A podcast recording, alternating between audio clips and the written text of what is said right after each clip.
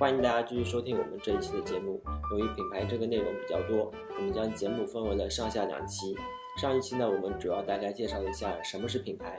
以及在新的环新的营销环境下，呃，我们营销方法的一些改变。这期我们就品牌这个话题继续跟大家一起聊下去。我们做了这么多的一个就是工作啊，然后你又是如何去衡量就是这部分的一个价值？因为这种呃不是太数显，就是我们很难通过一个直接的一个数据嗯啊去去衡量它。然后你们一般的衡量的一个方式是怎么样子？有有一点想起来了，呃，设计设计师可能有的时候在接一个需求的时候，就是你刚刚说，呃，同一个同一件事情，嗯，可能跟不同的人说，我们可能会用不同的方式，对，对。然后我们设计师有的时候可能没有接收，没有同步到上一层的信息，嗯然后只在只在我们这一层信息进行设计操作的时候，嗯我们可能会比较难的。比较难去把控到那个，就是跟不同人说话的，嗯呃不同，然后我们觉得啊，好像好像都可以很发散，但其实它每一个单点都有一个专项的一个针对性的嗯呃传播方式，嗯，所以我们可能没有理解到这个点。然后呃，我觉得这次说完了之后，我觉得我们当我们知道他对不同人说的时候，他可以有不同的方式，每一种。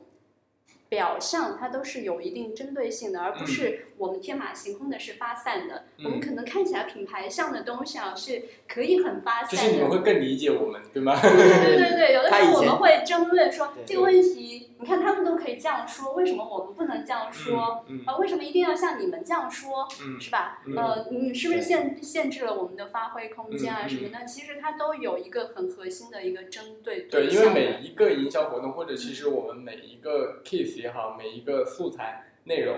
都有一个目的，它承载的营销使命。那要么就是去去告诉这些特定的用户我来了，或者是我怎么样了，对吧？它有个很明确的营销使命。但是抛去了营销使命之外，如果它只是一个优美的设计，这个可能是我们经常会和设计师好好去沟通的地方，对吧？对对对，像今天那个你说那个冒险岛的时候啊，呃，我也我我我一开始也是稍微有一点呃，因为我后来有跟高丽在讨论嘛，也是有一点疑惑的一下，就是呃，这我们这一期的冒险岛要拉的那一群用户。嗯到底是呃是冒险岛的核原 IP 的核心用户用户呢，还是说这次它的整个用户是扩散的？嗯就是它呃在核心用户可能我们上一波已经圈了，嗯呃，然后这一波它可能圈的是属于这个更大范围的一个呃这个年龄层的，嗯或者说嗯普通的用户。嗯那、这两点就需要这这两个用户对象，虽然说都是要新用户啊，嗯嗯但是它的人群是不一样的，嗯所以它对我们这个呃所呈现的一个结果嗯设计结果嗯也会不同。嗯。嗯，我们但其实我我我比较赞成一一点，就是你刚刚说那个都非常好。比较赞成一点，其实市场是摸索前进的，就嗯因为市场环境一直在变化，对吧？然后我们的工作其实是一直在动态变化的，然后它对我们造成的比较大的影响是，市场策略并不是说你从你定的方案那一刻开始，我的这个策略温度变化很快，对，对？这个温度，你说这个温度这个词特别好，它的水温是是在变化的。但如果你没有及时的调整你自己的位置这个位置的话，嗯你有可能就陷入到一个刻舟求剑的这么一个一个感觉，找不到真正那个剑。所以呃，一一方面我们要清晰的洞察到这个市这个市场环境是什么样的，另外一方面我们其实需要动态的这个变化的。所以所以我觉得有时候我我也特别喜欢跟设计师沟通，是因为设计师有时候会给我们反推一些东西，嗯对他从从设计。结果结果相对，从 从结果上去去去牵引我们的，那你的目的到就底是两边可以汇合一对下，，在吧汇合的时候，其实会是一种碰撞，所以我觉得这个碰撞是是特别有意思的地方。然后回到前面高丽说的那个设计效果的这个这个这个呈现，就是我我们怎么去看待一个效果好坏？嗯那其实设计师自己也会看。然后一方面我们会会看说，哎，这个效果大家愿不愿意去转发它，或者是去分享它，这是一方面。那我们首先我们肯定会看数据嘛，对吧？嗯你看一些基础的数据，尤其我们比如说做一个 H 五，我们会看这个 H 五的 PV 啊、UV，看它的转发的次数，嗯然后页面的参与的活动等等。然后另外一方面，我自己是会比较呃注重看两个方面，第一个方面是用户的这个反馈，也就是说所谓的用户的口碑，这其实包括了两个点，第一个是你有没有激发用户去产生强烈的传播的欲望，就他他愿意去评论或者是转自己又发，变成一个自媒体的，他他自己是一个自媒体，而且说不定那个自媒体还很强大。我我嗯又忍不住举举一个我自己的例子，就是最最近我们投放了一个《火影忍者》的手游的地铁广告嗯，这个其实在国内是比较少的，还没有做过。那它的投放在我们自己的官方公众号的时候，我们看到这个呃它的转发的次数，就转发的这个次数是平常我们投放公众号的大概十倍。嗯就可以看到说这样一个内容，就其实是刺激到了用户愿意去转发的这个这个欲望。然后除了他们愿意去转发以外，第二个就是看他的口碑啊，就是他评价你这个东西是好还是不好，这个我们经常也会看。然后第二个层面呢，其实我还会比较关注一个所谓的行业层面。就行业层面，当然不是说，呃，我我们到底有多少行业的媒体给你报道了，这个其实我们知道都可以有一些沟通的方式。但是我会给我会看到说有没有给你带来一个新的合作的机会，就比如说，嗯，呃，这个很小很小的例子，小严之前做《冒险岛二》的时候，我们做了一套我有点方的这个海报。嗯那其实我只是在汇报的过程中给我们其他组的同事展现了这个海报，但他觉得这个海报特别有意思，那他就呃就是由此而产生了对《冒险岛二》的兴趣，而愿意跟我去谈一个呃基于《冒险岛二》的一个合作。那我觉得这个其实就是给我带来了一个新的市场机会，对吧？然后再一个，我们最近在跟《火影忍者》做的这种呃忍者升职记的这个合作，其实被其他的媒体，类似于其他的一些网站或者是其他的 app 看到之后，他发现说哦，原来你们可以做的那么好嗯，或者说你这个东西还挺有意思的，我也愿意尝试一下。这个其实就给我的产品或者给我这个品牌带来了实实在在的合作的机会就。是这两面镜子哈，一个是用户的镜子，一个是啊，行业对啊对对，同反馈的声同行的音这个镜子，对对对对对对，嗯，嗯，嗯这就是我们常说的这个设计的影响力。有时候你们做的一些作品，可能你们没有观察到，好多时候就把你们的作品就评论到某一个媒体里面，评论到前 top 十啊什么什么的，嗯然后就会有很多，至少你给那个给你本人或者给你这个 CP 是增加了影响力的，那个别人就会问这个是谁做的，对吧？这其实就是无无形中在提升我们作为这个项目的呃品牌的设计者，嗯，我们的影响力在提升，那其实也就是这个品牌在提升，嗯对？吧？嗯，就除了它一些最直观的一些数据之外，其实它有很多对影响力的部分，就对就像一部电影带动的电影演员、导演，对吧？对对对电影本身有一个电影奖，而且这个东西不再是就我们说起来是一个挺虚的东西，那可能衡量的是，哎，别人有没有讨论你这个看起来挺虚的。但是我看到腾讯现在也在做，我们公司也在做一些口碑指数这样的内容比如说六月二十四号发布的那个腾讯指数和呃可能类似的口碑指数这样的产品，它就会做到一些，比如说我们做了一个设计的海报，嗯。或者一套设计的啊、广告出街之后，由此引发的互联网的移动端和 PC 端的用户对它的嗯。讨论，以及它被哪些媒体给辐射，这个模型正在搭建之中。也就是说，我们说刚说到的这个影响力和口口碑，碑衡量，其实可以测量的，嗯，对吧？它原本看起来是虚的，但实际上是。现在渐渐有一套自己的一个体系结构，对，正在建正在建立这样的这个结构，然后我觉得将来我们其实就可以看到说，哎，这个东西到底有没有产生波澜，嗯对吧？嗯除了数据以外，有没有波澜？像一个系统，然后每个作品放进去，你就可以产生一个数据，然后对给你一个验证结果。当然，这个里面其实我觉得设计好的设计作品也需要很好的助力去推了，就是你要结合到当下的这个环境，要有渠道，然后要有好的这个传播点，对。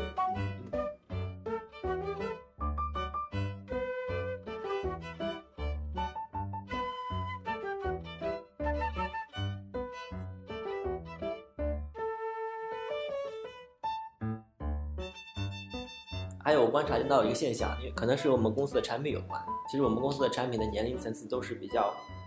年轻的这一代，对吧？其实很多产品它都是有一个就是共性，嗯很多比如说二次元这样子一个呃概念，他们可能都是走就是二次元这样的一个呃方向。呃，你是怎么看待这个这个问题？我觉得近几年就是二次元这个概念特别火，然后还有粉丝经济对，我我也看到，就是不论不论你是像冒险岛这么可爱的游戏，还是像铁骑那么铁嗯血的冷酷的游戏，都说对哎我要我要二次元，二次元以及还有一个呃另外一个公司的产品啊，就是一个战舰，就是很硬的一个嗯啊，很硬的一个那个，其实画风啊，嗯或者说游戏玩法也是很硬的一个游戏。然后它有一版正式的官网，嗯然后它还有一个二次元官网，二次元官网长什么样呢？就是把那些舰船在卡通化，因为是有这种呃二次元那种卡通你觉得二次元那个东西是不是就是简单的卡通化的这个东西啊？它它只是把它理解为卡通化的，对，对我在我看来，二次元它不一定是卡通化，二次元是代表那一代人的一个思维模式、性格嗯，呃，性格方式，它不是一种卡通。现在卡通，我觉得就像我们说动画片是给小朋友看的，然后对说那呃，我觉得那个是有点片面的。嗯而且而且早期对二次元的那个定义是说源自日本的这种 A C G N 的这种文化，就是虚拟的一些作品、动漫啊、游戏嗯。这些的一种文化的聚集，就是他们沉浸在那个虚拟的世界里面。但我觉得现在真的是像你说的，它延展性越来越宽，我觉得它更像是一种思维模式、一种文化思考的方式。对，而且我们在讨论二次元的时候，我们其实我们已经不够二次元了，是吧？他们都不会觉得说那是一个次元，就是我活在那个世界里面，我一点不觉得违和，这个违和也来自二次元，也就感觉他们已经开始用这种方呃思维模式去思考问题，甚至思考一些现实的问题。嗯我昨天看到一个特别逗的一句话是，他在讲《火影忍者》对他的这个影响的时候，他说，嗯、名人的那种呃不怕输的那种气质，然后让他做了一个决定，就是在高考的时候不要复读。我当时想说，这荼毒太深了，但实际上可能他们认知世界，就是我们说的三观嗯的建立，很大一部分就来自于二次元给他们的这个这个影响，所以他们是这样子长大的一代人。那么呃，然后他们现在长大了，关键是他们现在长大了，对他们可能是九五后或者是呃零零后，现在他们已经开始逐步的成为了呃一些呃主要的消费人群或者是潜在的消费人群。对，那么他们就是我们所说的那个互联网或者移动互联网的原住民，他们出生或者是长大的时候就陪着互联网一起长大，然后我们就是老人了，然后完了就是，所以他们其实就会呃，因为他们是将来的我们是迁徙来的。我们真的是迁徙来的，对吧？我们可能接触互联网，或者是熟练的使用电脑和网络，可能是发生在大学或者是呃高中，但他们可能从我我的小侄子四五岁他就开始玩手机游戏了。这就很难想象。然后他们就是将来的未来的趋势。那么不管是一些互联网的产品，还是我觉得感受到一些呃传统行业的产品，都在靠拢这个人群。其实跟早些年那些产品在靠拢我们是一样的。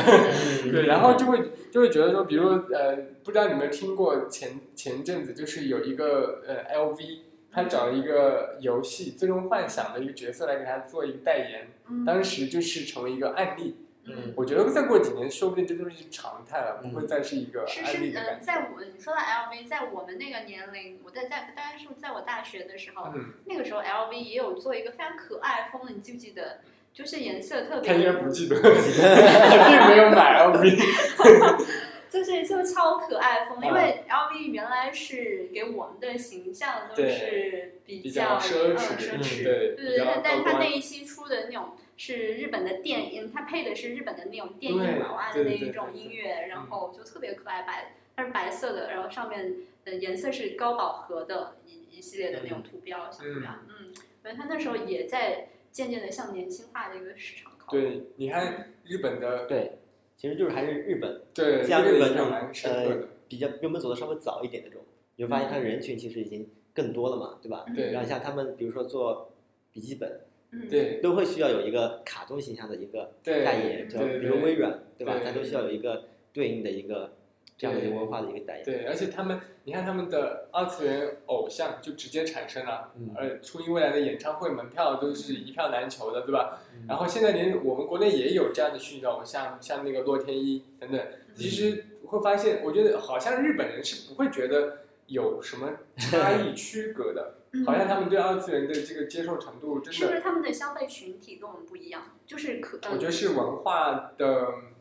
感觉还是说他们他们在那一代人，就是他们无论是三十岁、四十岁、对，五十岁，他们都接受这种这种方式可的吗能？骨子里面已经有，对，他们很早就开始二次元，就是真的有所谓的二次元属性对，对对，对吧应应该是我们这代人，比如说我们小时候看的动画片，但是我们爸爸妈妈小时候肯定是没有动画片的，对或者他没有受过那那那个熏陶，所以对对当我们用一些比较可爱风格的时候，他打动不到爸爸爸妈妈那一代人。对对对，就二爸爸妈妈他们还没有很强大。但日日本的日本的整个文化刷新，它可能会更靠前，就是这种动漫的刷新，它可能在爸爸妈妈那个人群，他可能就接受了来自美国或者说来自其他的。对对对对对对对，他们不他们的这种矛盾现象就也没有那么明显，就我们现在有很明显的感觉到二次元这个概念，对吧？是啊，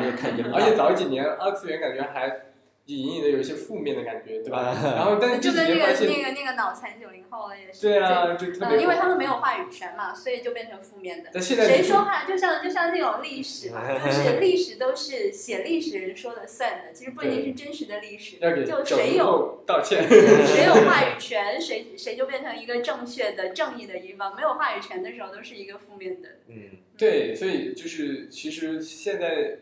他们已经形成了当前的社会的文化主流的时候，已经不需要对吧？不需要去拿他们特别去讨论的，他们自己就活在这样的世界里面去了。然后，然后我们就必须要去，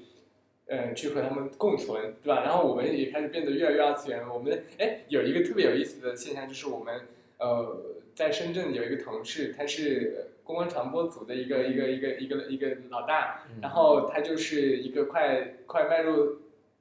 三张以上很大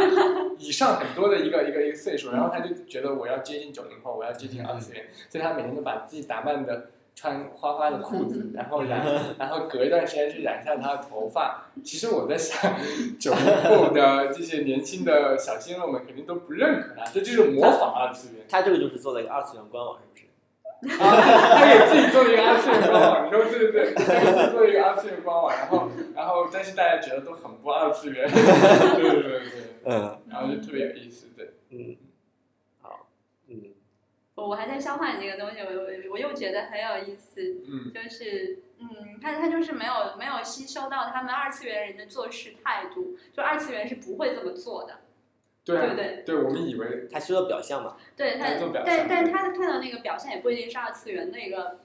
表象，嗯，嗯他理解的表象，嗯，就是他理解的表象对，但是你想啊，他我要泄露他年龄，他 他是七零后啊，那他七零后为了接近九零后，愿意去模仿。已经很努力了，是吧？对，你看，你想象早几年前，他们才不会模仿，他们就是，嗯，关我什么事？这是什么，对吧？但是现在是必须要模仿，不模仿，不去接近他们的话，你就无法懂得这部分用户的呃状态，那么他就离先催眠自己是吗？然后然后你才能知道他有可能某一天就顿悟了。对，而且而且我们我们自己的生活习惯也会发生变化。我以前看网站说有弹幕是什么鬼，我就觉得这是什么鬼，这就是不能接受啊。我嗯我我觉得那个很多听众肯定觉得，哎，这这为什么不能接受？但是我我确实就不能接受，但现在就哎会愿意去看，对吧？有一些评论是蛮有意思，就是你要看有些搞笑的视频的时候对对对必须去看 B 站，对吧？对对对，就有的时候它的弹幕比那个视频更精彩。对，对这是一个变化。是的。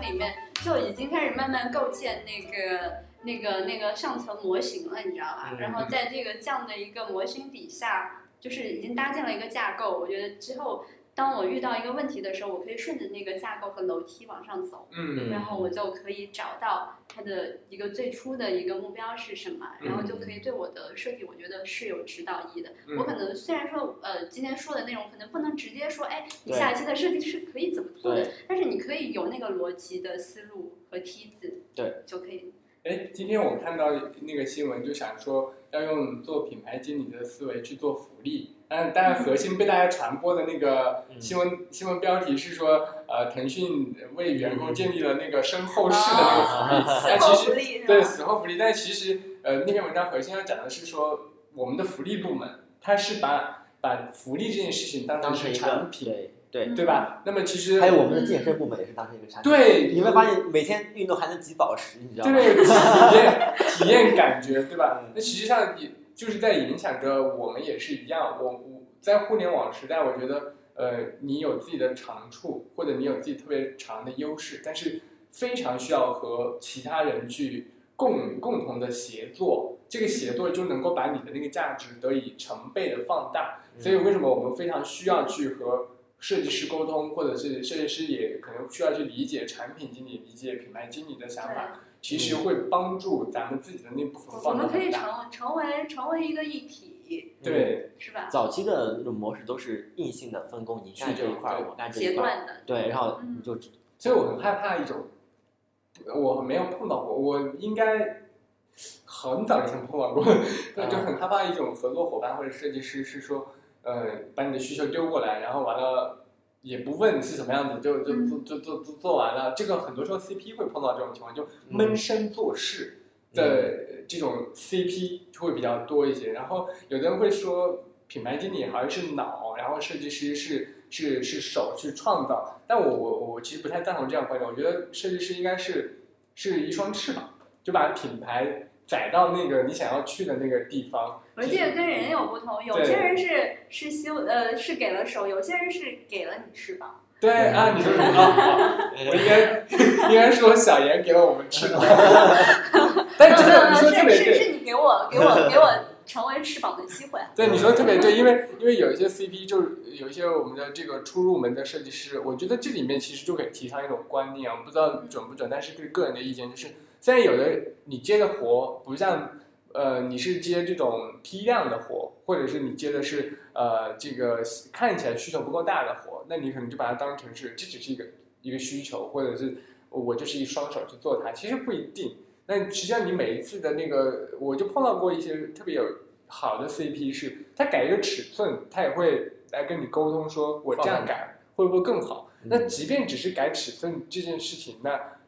不同的设计师改出来的那个个人的态度。态度和他的那个就是这个意识会有很大的差异，所以我觉得这个是是很关键的一个点。然后我自己的习惯就是，我可能跟两位的工作习惯也是这样，就是特别在起做一个需求的时候，一定会非常啰嗦的讲很你知道。我上我上你知道我我心里有一点耿耿于怀，因为我上期说，哦，我说玉玉玉军玉军这人特别聒噪，你知道吗？然 后我听到他的声音，然后然后后来录完那一期之后，我在想。啊，完蛋！我要不要把那那那句话给洗掉？我说，因为我说你特别聒噪，然后高丽还问我聒噪是什么意思，就是特别能说，然后对对对，一会儿一会儿再过来强调一下，呃，我们这个核心是什么，然后然后完了之后呢，哎，你做的怎么样？我们再看一看有没有什么可以碰的地方。然后，但是我觉得这个方式，呃，有值得改进的地方。嗯 嗯，我我觉得这个方式真的真的是挺好的，就是主要是你能说到很核心问题。有些人是一一会儿一会儿过来跟你说一下，说不是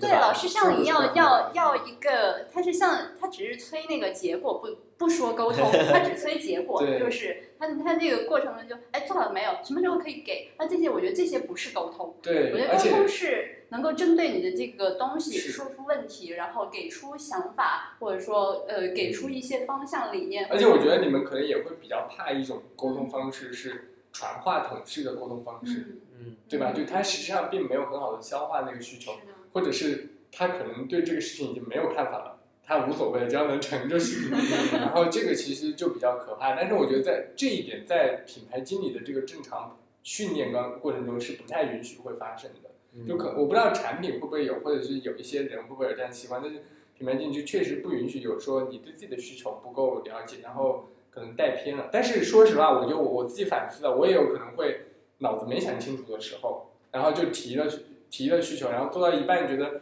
这个需求不对，我觉得这个应该是设计师最想杀死我们的时候。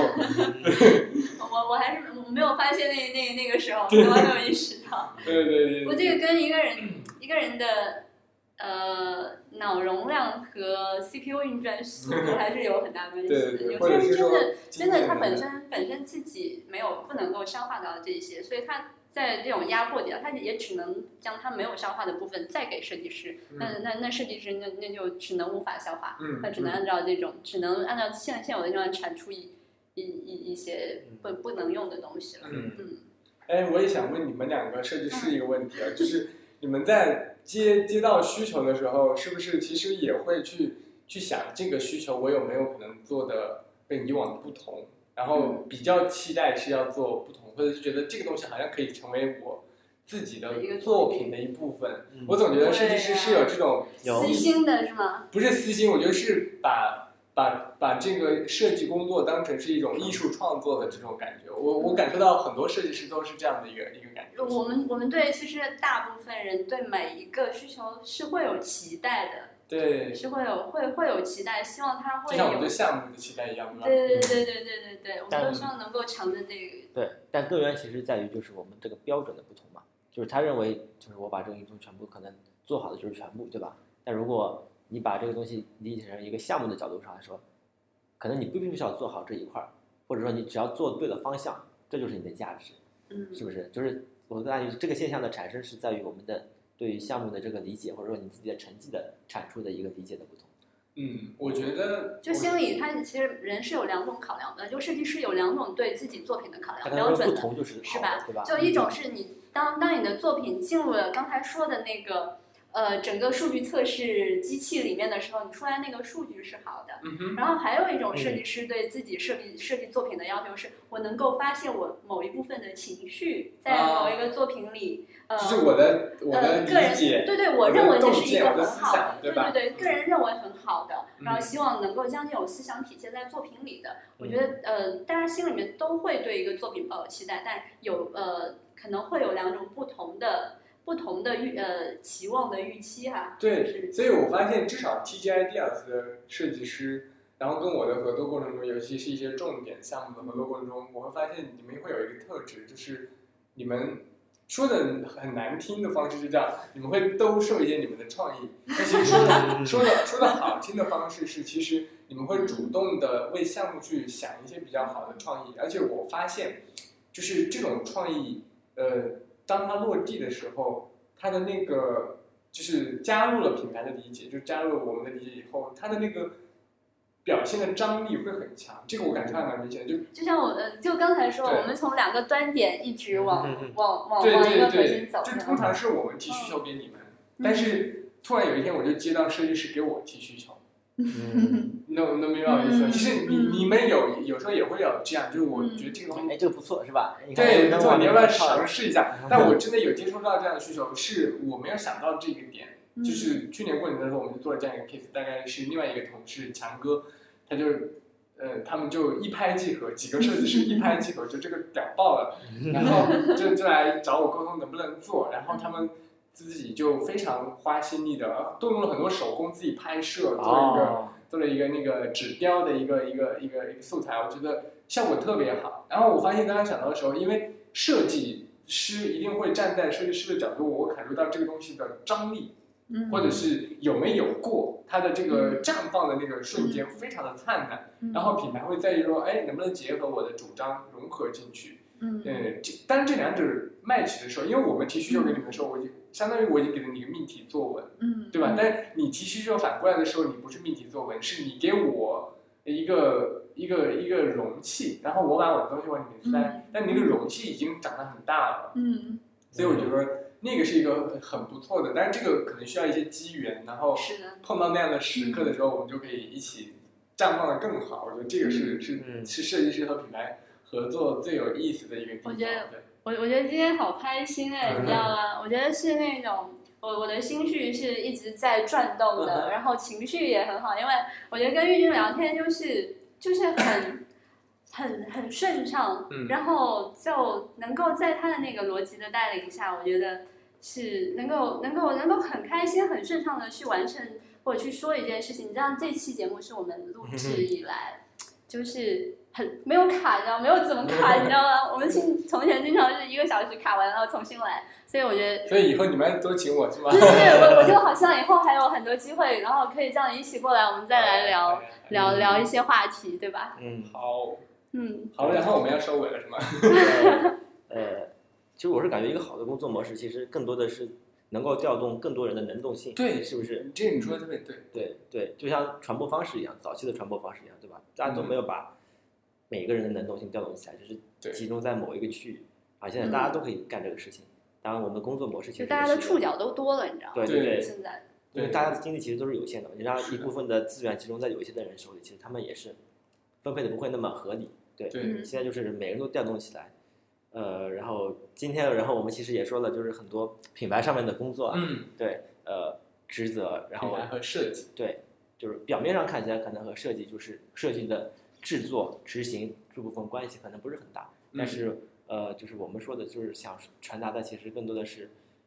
设计这个价值，其实更多的是在于你的方案或者你的想法，或者说你对这个呃公司这个呃工作方式一个理解，对，然后你这时候就需要考验到你对人群，然后产品的节奏以及传播的一些节奏的一些理解，有了这些理解之后，我们才能够做出一个就是更好的一个方案。对，然后我是感觉就是我们这一期的一个初衷或者说目的，其实就是这样。嗯。嗯嗯然后呃，最后想说的其实就是呃，刚才你说的那个能动性的点，我我嗯其实特别认同。嗯品牌经理是被要求说你要去，因为我我们公司每一个项目都有点像小创业一样，你得要去调动不同的人。嗯然后我一直一直认为所有的事情都是人做出来的，就是哪怕这个项目特别不好，但是有可能你也能做出特别有亮点的事情。那我我其实感我能感受到设计师们也是一个强能够驱动的，因为呃设计师有时候可以驱动不同的技术，然后驱动动画，然后驱动 CP，驱动拍摄团队，然后它其实也是一个一个发动机的方式，可以驱动很多的资源，然后为我的设计所服务，然后可能品牌再驱动设计单元，驱动其他的单元，再卷动到这个品牌里面去，然后整个驱动起来的时候，当每个人都调动自己的能动性，并且调动身边的能动性的时候，发现好多的东西就容易做成，嗯，对吧？然后而且大家成就感也会是的，也会也会增加，这个可能是这个品牌工作和设计工作有一些相通，甚至特别有意思的地方。然后，所以我我我其实作为品牌经理啊，就在腾讯的四年品牌经理，其实跟设计师的关系是是蛮融洽的。反正我我基本上合作的设计师还蛮融洽，因为我我都觉得说。大家都有一个一个共同的目标，对，而且 TG Ideas 的那个设计师确实都特别专业，会给你们那个拍拍马屁的。那我们就在谢谢自夸中结束，是吧？好。谢谢谢谢大家，谢谢大家谢谢大家，好那就这样拜